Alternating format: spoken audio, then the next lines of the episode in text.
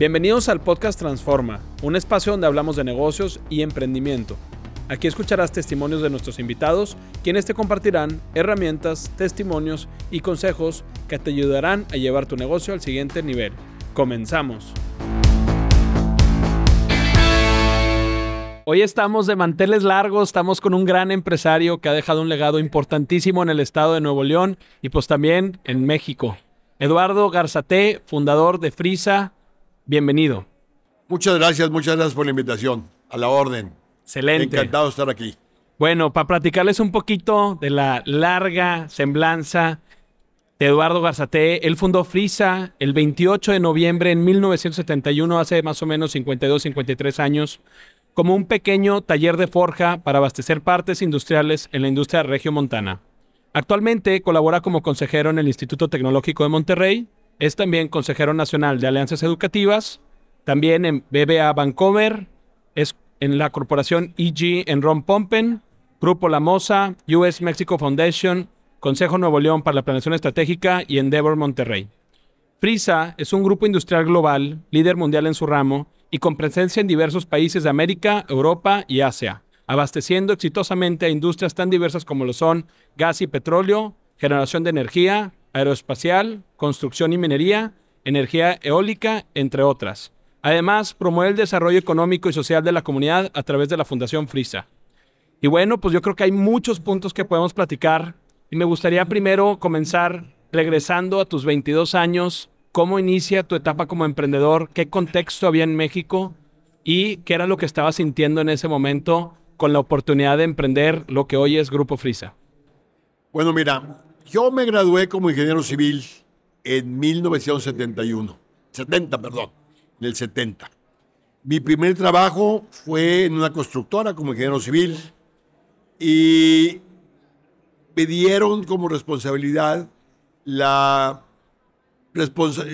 ser el, superintendente o el encargado de una carretera, una pequeña camino cerca de Monterrey, de San Miguel a Dulces Nombres, todavía recuerdo muy bien pero en aquel tiempo, estoy hablando del 70, donde había una frontera cerrada, etcétera, etcétera, era muy complicado y muy difícil conseguir refacciones para los equipos que tenía, la motoconformadora, el bulldozer, en fin. Y el equipo que yo tenía era, o que me habían dado para ser responsable era muy antiguo, muy viejo. Y, y, una gran parte del tiempo me lo pasaba tratando de reparar la maquinaria que se descomponía.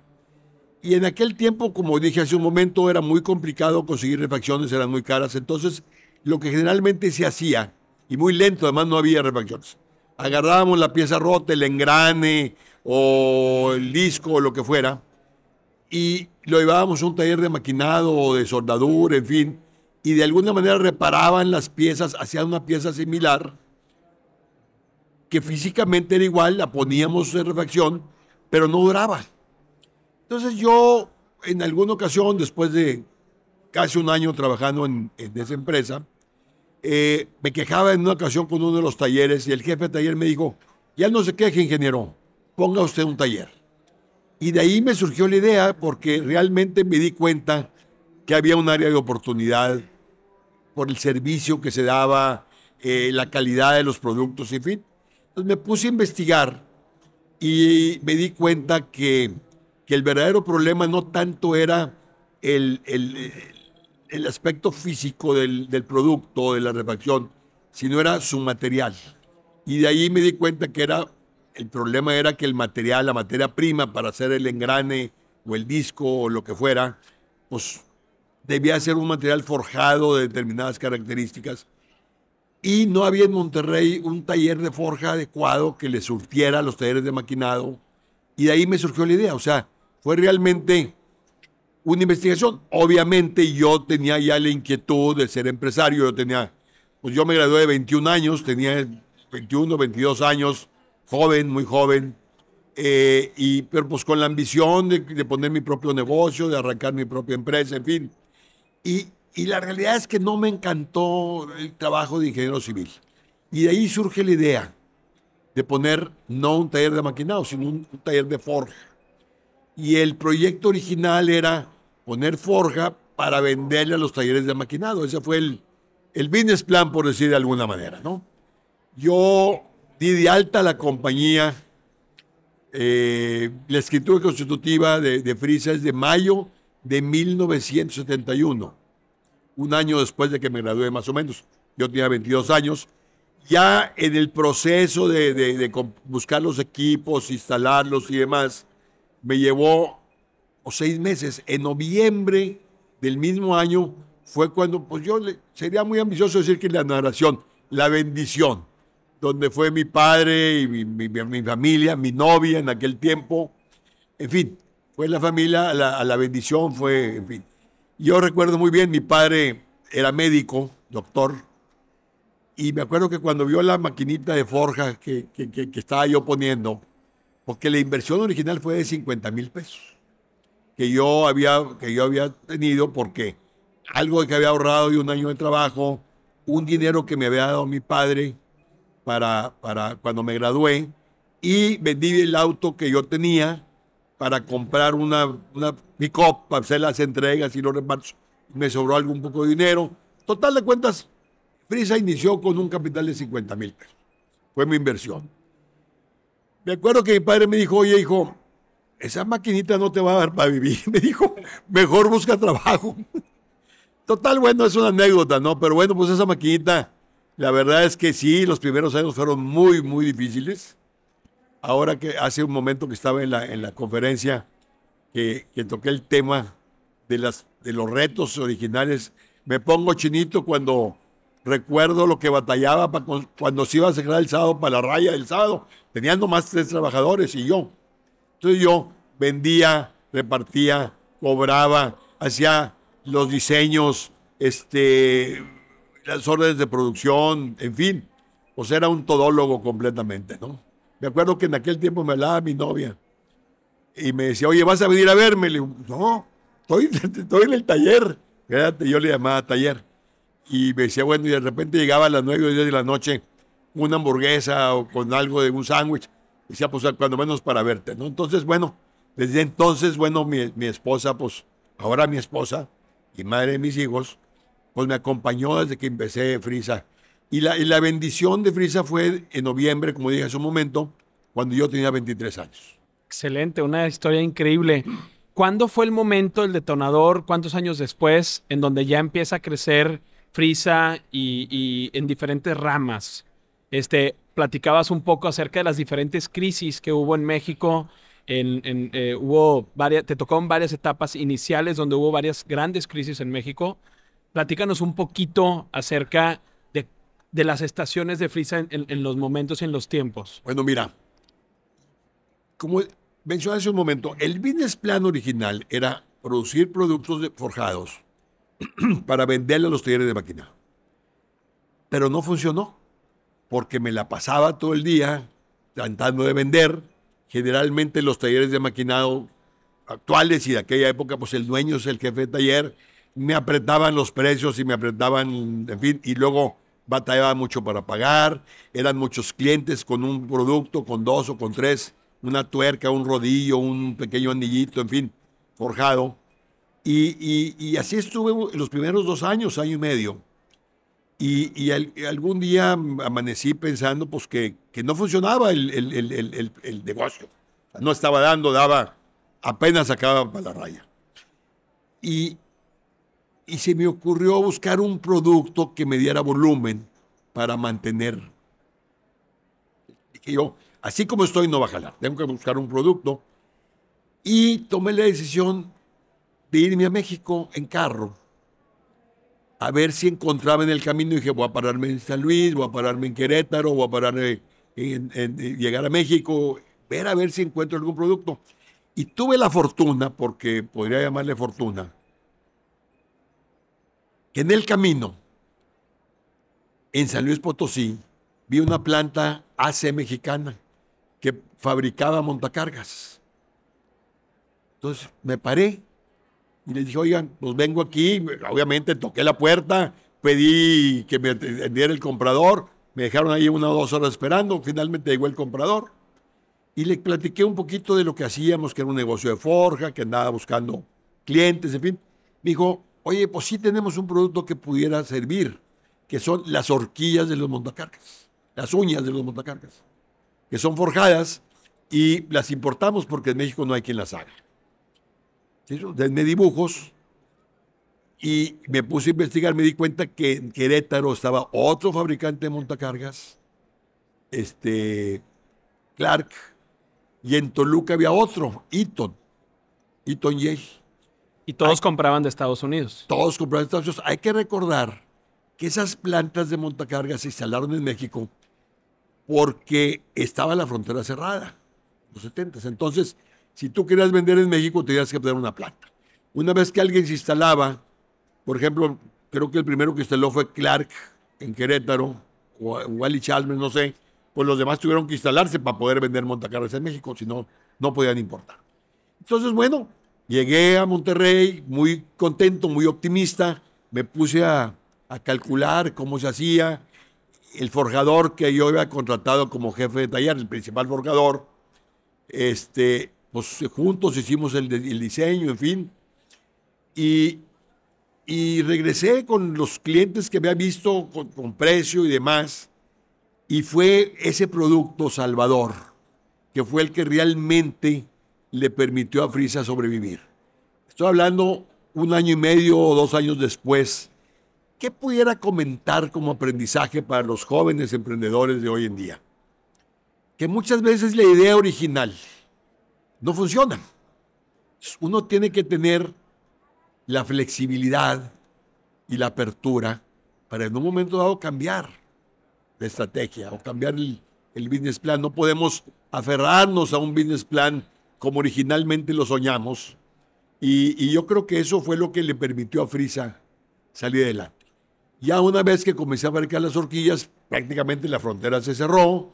Yo me quedé con el mercado de horquillas y Frisa empezó a ganar dinero. Y, así, y ese fue el producto que realmente le permitió a Frisa empezar a desarrollarse. Luego, a finales de los 70 viene un boom petrolero en México. Obviamente los jóvenes de ahorita pues difícilmente van a recordar esa etapa, pero bueno, viene un boom petrolero en México y yo vi una oportunidad, me fui a Estados Unidos, busqué equipo más grande que pudiera forjar productos para la industria petrolera. Eh, fui a una subasta de una planta de forja en Detroit que había cerrado y compré unos martillos más grandes de vapor, en fin. Este, los compré muy baratos, me los traje a Monterrey, los instalé y comenzamos a venderle a los no a Pemex, sino a los que fabricaban equipo petrolero para Pemex. Entonces, eso fue en los 70 y fue lo que realmente le permitió a Frisa, número uno, sobrevivir primero y luego empezar a crecer. De manera de ser un, negocio micro, se convirtió en una empresa pequeña. Y ya con el petróleo se convirtió, pues ya tirando en una empresa mediana, aunque todavía era pequeña, yo creo que para finales de los 70 de haber empezado con tres trabajadores, probablemente llevamos 15 o 18 gentes. Quisiera que nos platiques un poco del día de hoy, que hay 3.000 colaboradores después de tantos años y están en pues, diversas industrias. Algo que es un sello frisa es el tema de la cultura y los valores. Mucha gente eh, me ha platicado de la baja rotación. ¿Me pudieras platicar un poco cómo esta empresa familiar, y ya que sus hijos están trabajando en la empresa, cómo han logrado posicionarse como una de las empresas con pues, más valores y la mejor cultura dentro de, de los negocios. Con el contexto ahorita que se batalla mucho para mantener a los empleados, mucha gente habla del diferenciador Frisa. Mira, yo soy un firme creyente que la cultura de una empresa de cualquier tamaño, es el activo más importante, que no se refleja en los balances, pero es el activo más valioso de la empresa. Yo quizá eso lo aprendí, porque cuando Freeze empezó, pues yo convivía con los trabajadores y me pude dar cuenta que la importancia que tenía el que los trabajadores estuvieran comprometidos, motivados, que comulgaran con la visión, con la ambición que yo tenía. Era muy importante. Este, de hecho, yo fui padrino este, de algunos de los hijos de los trabajadores que había originalmente. Ahorita me acabo de encontrar, ahorita saliendo de la conferencia, a una persona que se me acercó que me dijo, yo soy nieto de Pedro Ramírez, que era el forjador de Frisa. sí, y hay algunos nietos, otros nietos de Pedro, el, forjador original, que trabajan ahora en Frisa, que son profesionistas y demás. Pero bueno, a lo que yo voy es que yo aprendí de lo valioso que era el activo humano. Y entonces siempre cuidé y creo que de alguna manera lo transmití ya cuando fuimos creciendo a los gerentes y luego a mis hijos, que ahora son los que manejan o dirigen el negocio principalmente, junto con muchos, con mucha otra gente, ¿no? Que al, que al trabajador hay que tratarle con justicia, con respeto, hay que tenerlo motivado a través de incentivos, capacitarlo, este, en fin, yo creo que con la única, con la frase que estoy diciendo que el activo más valioso de una empresa, que no se refleja en los balances, es su gente. Y eso, para lograrlo, se tiene que formar una cultura.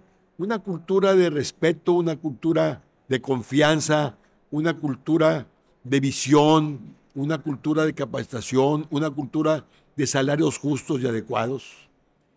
Y, eso es a través de los valores, que es lo que uno plasma valores, es la manera conforme fuimos creciendo de, de, transmitirlos, porque al principio que éramos tres y luego 15 y luego 20 y luego 100 y luego 200, pues yo me sabía el nombre de todos y los conocía a todos, 300, pero conforme fue creciendo y ahora son más de 3.000 y tenemos gente en Estados Unidos y en Europa y en fin, en eh, ya, ya, pues ya no, y además yo ya no estoy en la empresa. Pero conforme va creciendo, es más difícil mantener esa relación y ese contacto directo. Eh, yo tengo una anécdota. Cuando uno de mis hijos, el menor, entró a trabajar a Frisa, yo tenía por costumbre siempre, a la hora que llegaba y a la hora que salía de la, de la empresa, echarme una vuelta por el taller y luego por la planta Luego ya fueron muchas plantas, más plantas, ya no lo pude hacer, pero bueno, yo, yo, yo disfrutaba mucho el visitar a las, plantas, a las plantas, a los trabajadores. Y en un principio pues, los conocía por su nombre. Y en esa ocasión, cuando, cuando Marcelo, mi hijo menor, entró a trabajar a Brisa, lo invité, acompáñame para, dar una vuelta a la planta, ¿no? Y, y me acuerdo que me dijo, oye papá, tú les hablas de una manera a los trabajadores que nadie les podía hablar así. Pónganse a jalar, o de flojos o cosas por el estilo, ¿no? Y se ríen contigo y, los conoces. Y nadie les podría decir eso porque les dice uno de esos se, se, sentirían mucho. Y yo me acuerdo que le dije, es que hay que aprender a tocar todas las teclas del, del piano. Y yo las aprendí, pues porque yo conviví con los trabajadores y luego con los ingenieros. O sea, entonces, yo así lo expreso, que que hay que entender los distintos idiomas, lenguajes, características, desde un joven nuevo obrero que está entrando a trabajar hasta el director de G o de Ford o de, en fin, clientes muy importantes o, o presidentes de las repúblicas, en fin. Entonces, bueno, yo le llamo, hay que saber y hay que aprender a tocar todas las teclas del piano. Y a eso me refiero, que hay que conocer comportamiento y la cultura de distintas gentes. Y, vuelvo a repetir, yo creo que para mí la cultura de una empresa es el activo más importante y hay que cuidarlo. Uno compra de repente máquinas que valen millones de dólares y los cuida uno y les da mantenimiento, en fin. Y a la gente que los opera no. Entonces, eso es muy importante para mí. Quizá eso se ha transmitido en la, en la cultura de la empresa. Por eso a lo mejor sí tenemos muy baja rotación. Por, por el trato, el respeto, el salario, la capacitación, el involucramiento de la gente en la toma de decisiones, etcétera, etcétera. ¿Cuál es el reto de la segunda a la tercera generación? Me imagino ahorita que sus hijos están en, roles importantes en la empresa. ¿Cuál crees que sea en unos años eh, el reto de la tercera generación en cuanto a la innovación, pensando a nivel mundial? Pues mira, yo me conformo que al medio entender de la primera a la segunda, ya de la segunda a la tercera yo ya que, se encarguen ya, ellos. que se encarguen ellos. Ya no me toca a mí. Claro. Este, no, pero definitivamente es, es, este, es un reto importante. A mí de repente me invitan a darle unas pláticas de empresas familiares en el tecnológico. En, hay, tiene un programa de, extensión de, creo que se llama conse- consejos para empresas familiares o consejeros. pues. Entonces yo, yo voy una, una o dos veces al año a dar una plática y siempre les digo una cosa, no hay receta. Cada empresa familiar tiene características distintas. Depende del tamaño, depende de los hijos, cuántos son, su cultura, qué tan involucrados están, su capacidad, en fin. Entonces, pues no hay receta. Yo he sido muy afortunado, gracias en buena medida a mi esposa, que, que ha convivido conmigo toda la vida, en que tengo hijos trabajadores, responsables, y bueno, para mí no ha sido tan complejo, aunque tiene sus complejidades. No quiero decir, pero yo nunca me atrevo a dar una receta de la primera a la segunda, menos de la segunda a la tercera. Yo creo que cada, cada empresa es muy sui generis y dependiendo de sus circunstancias serán esas transiciones. Eh, para sus hijos o, futuros nietos, para que trabajen en la empresa, ¿hay alguna condición? Eh, hay, por ejemplo, sé que en varias empresas familiares necesitan cierto grado de estudio, algunos ya maestría o algunos hasta doctorado. Eh, ¿En Frisa practicaron algo así? No, mira, yo no lo hice con mis hijos, aunque todos mis hijos tienen carrera y maestría, en fin.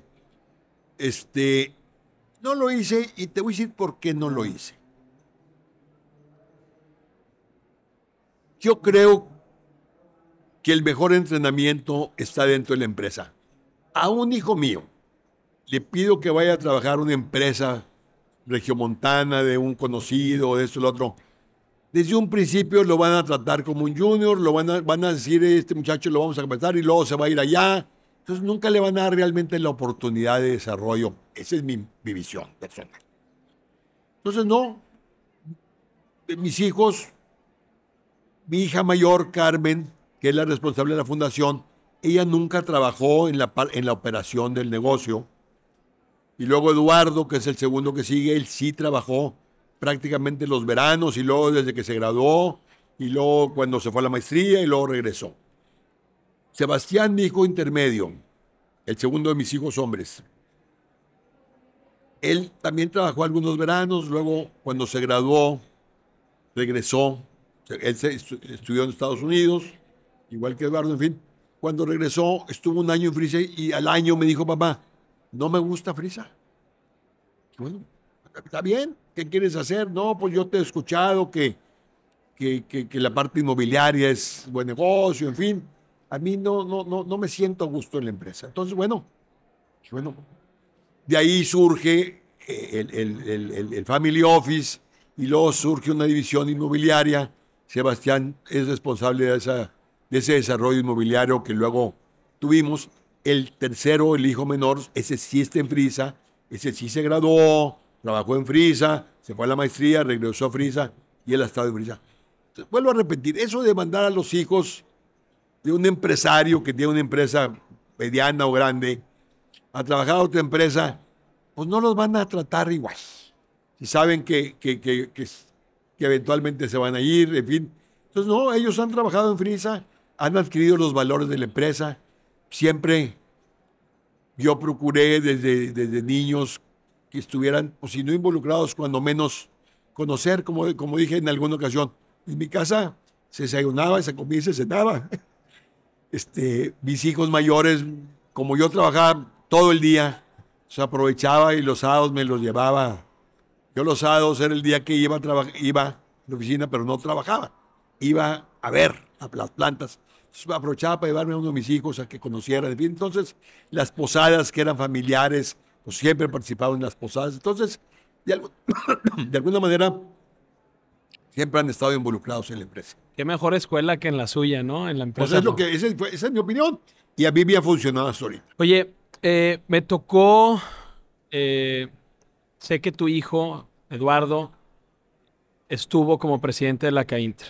Quisiera preguntarte... Yo también fui presidente de CAINTRA, ¿eh? ¿En qué, edad- en qué año? En el año 2000. Yo fui, en- a mí me tocó estar en CAINTRA cuando entró Fox de presidente. Cuando fue el cambio de, pues de PRI a PAN, ¿no? Entonces me tocó, estuve en CAINTRA yo, y, y- en fin.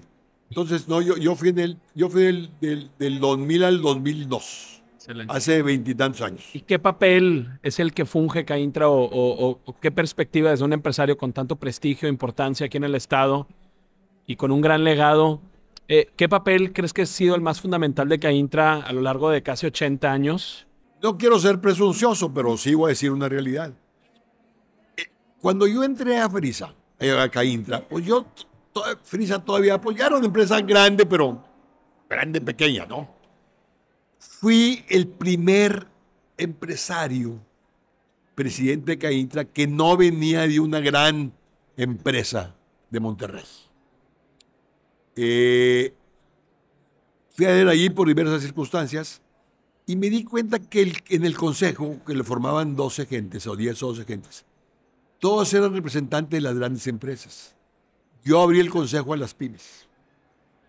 Porque yo venía de pymes, yo entendía, dije, oye, la mayoría de los socios son pymes, necesitamos involucrar a las pymes. Ahí me tocó abrir las zonas geográficas. Yo ya había IRPAC en la zona del poniente, donde Santa Catarina, pero a mí me tocó abrir de Nicolás y Guadalupe y, y Caíntra Centro, en fin. Este, intenté también abrir los clústeres, ahí ya no me quedó tiempo y luego afortunadamente después se desarrollaron los clústeres. Yo quería que se unieran pues, los muebleros, los talleres de maquinado, los fabricantes, en fin, que, que hicieran gremios que, que luego posteriormente hicieron los clústeres, ¿no? Entonces a mí me tocó involucrar, aunque Caítra ya tenía muchas pymes, pero la verdad, la verdad es que yo fui el que comencé a involucrar el concepto de pymes, los comencé a invitar a, a los consejeros pymes, y a mí me tocó contratar a Guillermo Dillon, que luego fue por veintitantos años el director de Caintra, entró conmigo. Yo, yo cuando entré lo contraté a, a Memo, que era muy joven. Seguramente está muy agradecido. Pues bueno, obviamente sí, tenemos una amistad y un cariño particular. Excelente.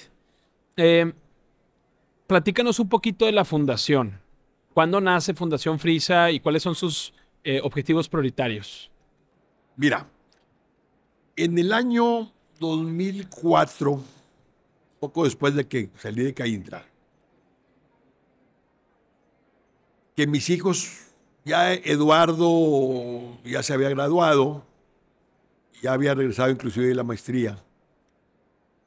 Este, Carmen ya estaba también casada, ya tenía algunos niños chiquitos, en fin. Me comenzó a surgir la idea de la empresa familiar. De hecho, contraté a, una firma española que me recomendaron y de ahí hicimos el primer protocolo familiar, en fin. Eh, y me puse a leer libros de empresas familiares. Y en uno de los libros yo quería de alguna manera eh, involucrar a, Carmen, mi hija, que ya para entonces, pues ella ya tenía 8 o 9 años de casada. Ella se casó en el 95, estoy hablando del 2003, 2004. Este, y en uno de los libros leí que, que, que en una empresa familiar la hija era la responsable de la fundación, en fin. Y a mí se me prendió el foco. Porque aunque Frisa ya donaba, ya, ya, yo siempre he pensado que, que, cuando uno tiene éxito económico, fin, pues tiene uno que regresar a la sociedad.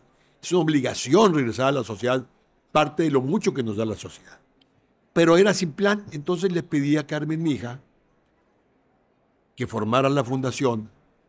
Y también le dije, le dije, nomás prepárate porque quiero hacer una buena fundación. Se fue a Estados Unidos a capacitarse, fue a México a tomar unos cursos. Y la verdad es que fue un éxito porque además de que le involucré en la empresa, le encantó el proyecto, se comprometió muchísimo y la verdad es que la Fundación Frisa ha sido pues, un ejemplo para muchas otras empresas que han formado sus fundaciones. Entonces yo estoy muy contento, muy satisfecho, muy agradecido con Carmen, mi hija, que, que, que, de esa manera se ha involucrado. Ella involucra al personal de la empresa también en decisiones de la fundación. En fin, y es, fue, es una manera sistémica, con medición, con dirección, de, de, de, apoyar a la sociedad a través de nuestra fundación. Entonces, bueno, tenemos un porcentaje anual de nuestras utilidades son dedicadas a la fundación. En la medida que Frisa ha venido creciendo, pues la fundación también se ha, venido creciendo sus recursos y ha tenido oportunidad de apoyar más y más eh, cosas. Tu historia, a final de cuentas, cuando me ha tocado ver la foto en donde cómo iniciaste y regresas ahorita donde estamos platicando en el podcast y regresaras el tiempo, ¿qué dirías que fue lo que más te marcó en toda esta historia de éxito? Que no hay una receta. Así como para las empresas familiares pasar de la primera a la segunda a la tercera única. Aunque hay quien quiere vender recetas, pero la verdad es que yo, yo he leído mucho sobre empresas familiares y, tuvimos protocolo y volvimos a revisarlo. Pero van cambiando las circunstancias.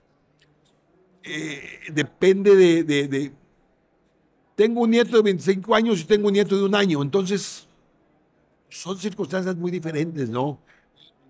y necesidades diferentes los que pueda tener un, un, hijo o una hija que tiene un hijo de 25 años a uno que tiene niños pequeños. Pero bueno, yo creo que pasa lo mismo. El desarrollo de una empresa es una ecuación con, variable, con muchas variables. Muchas de ellas son necesarias, pero ninguna es suficiente. Yo creo que algo muy importante es la pasión. ¿A qué me refiero la pasión? es que uno le llama trabajo, o sea, la entrega, el trabajo que uno se entrega. Pero si no tienes pasión por lo que haces, difícilmente aguantes el ritmo. Yo recuerdo hace algunos años que mi, secretaria me llegó un día en Navidad y me dijo, oiga, ingeniero, nomás vengo a comentarle que este año se pasó 200 días fuera de Monterrey. Más de la mitad. Vendíamos fuera, comprábamos fuera, nuestra materia prima, me la pasaba y bueno, tienes que tener el apoyo de la familia este, y, estar dispuesto a, esos ritmos de trabajo. Y para poder hacerlo, pues tienes que tener pasión. Ahora, es una condición necesaria, pero tampoco es suficiente. Creo que, que además de pasión, tienes que tener la ambición de crecer, de, primero quise ser una forja exitosa, luego quise ser la, mejor forja de México, y luego quise ser la mejor forja de América, y luego la mejor forja del mundo. Y ahora pues ya estamos en distintos negocios y, y, luego nos metimos a la parte aeroespacial y, y, ahora pues somos una empresa muy importante. Tenemos... ¿Todos los aviones del mundo tienen una parte de frisa? Todos los aviones del mundo, menos los militares. Wow. Pero bueno, aún los militares a través de las turbinas. Impresionante. Pero todos los aviones nuevos tienen algunas partes de frisa. SpaceX es cliente nuestro. Los, satélites, los, los, cohetes que llevan este, los satélites a la luna de, SpaceX llevan piezas.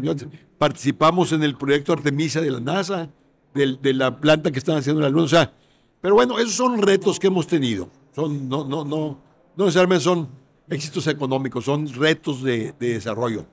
Entonces, bueno, a lo que voy es que es la ambición, es el trabajo, es la reinversión. Quieres crecer, tienes que reinvertir y reinvertir y reinvertir y reinvertir.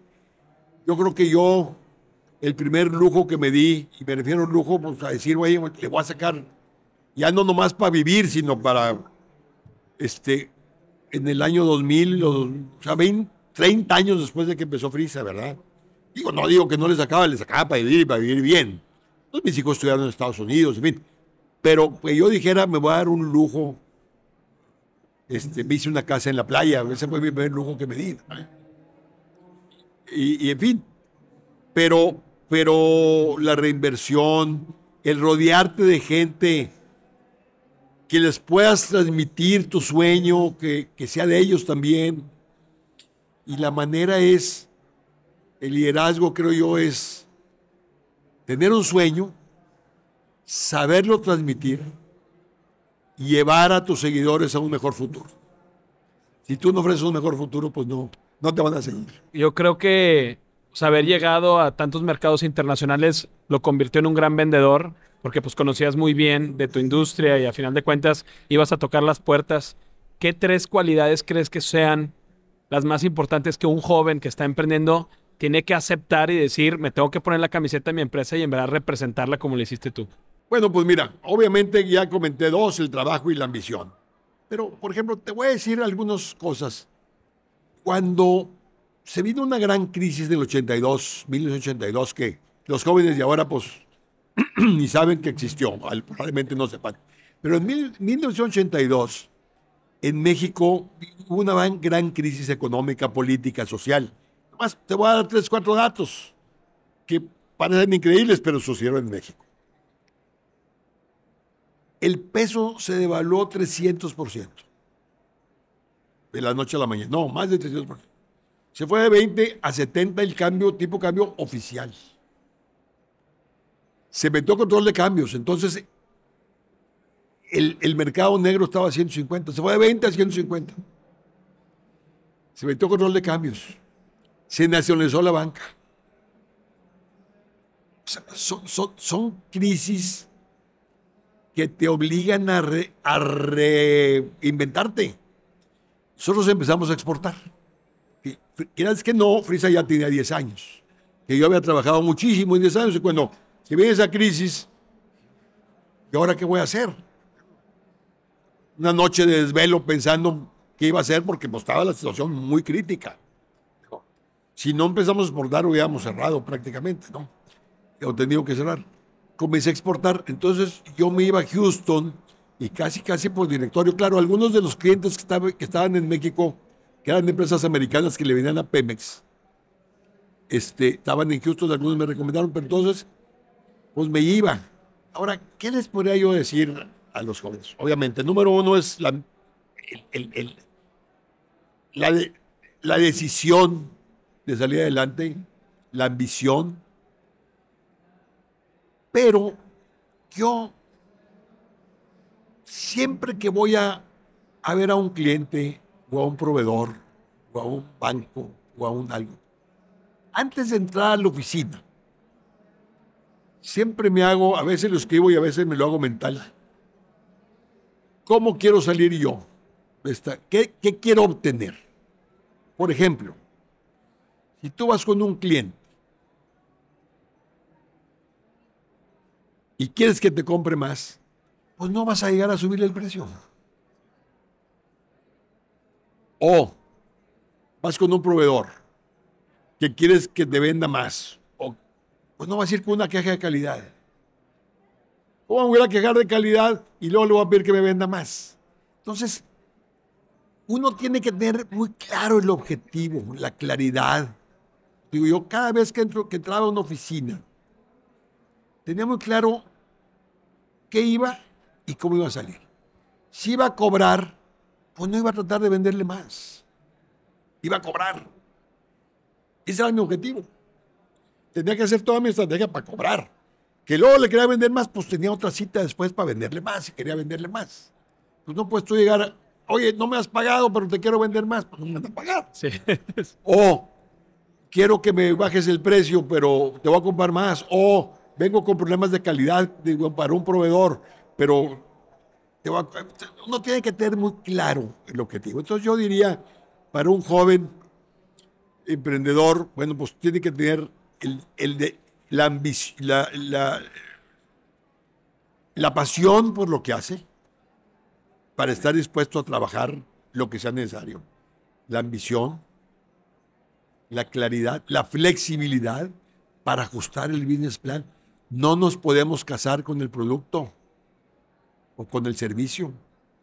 Si no funciona hay que cambiarlo, no hay que ajustarlo. Me ha tocado en ocasiones, sí, me ha tocado convivir con emprendedores que, dicen, es que mi producto es muy bueno, pues si no se vende, cámbialo. O cambia la estrategia o algo, ¿no? ¿O a cuánta gente fuiste a tocar en las puertas?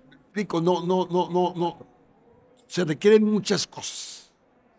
Yo creo que no hay una receta pero pues si me dijeras, dime las tres, cuatro cosas que se me vienen a la mente serían pasión, ambición flexibilidad y rodearte de gente adecuada.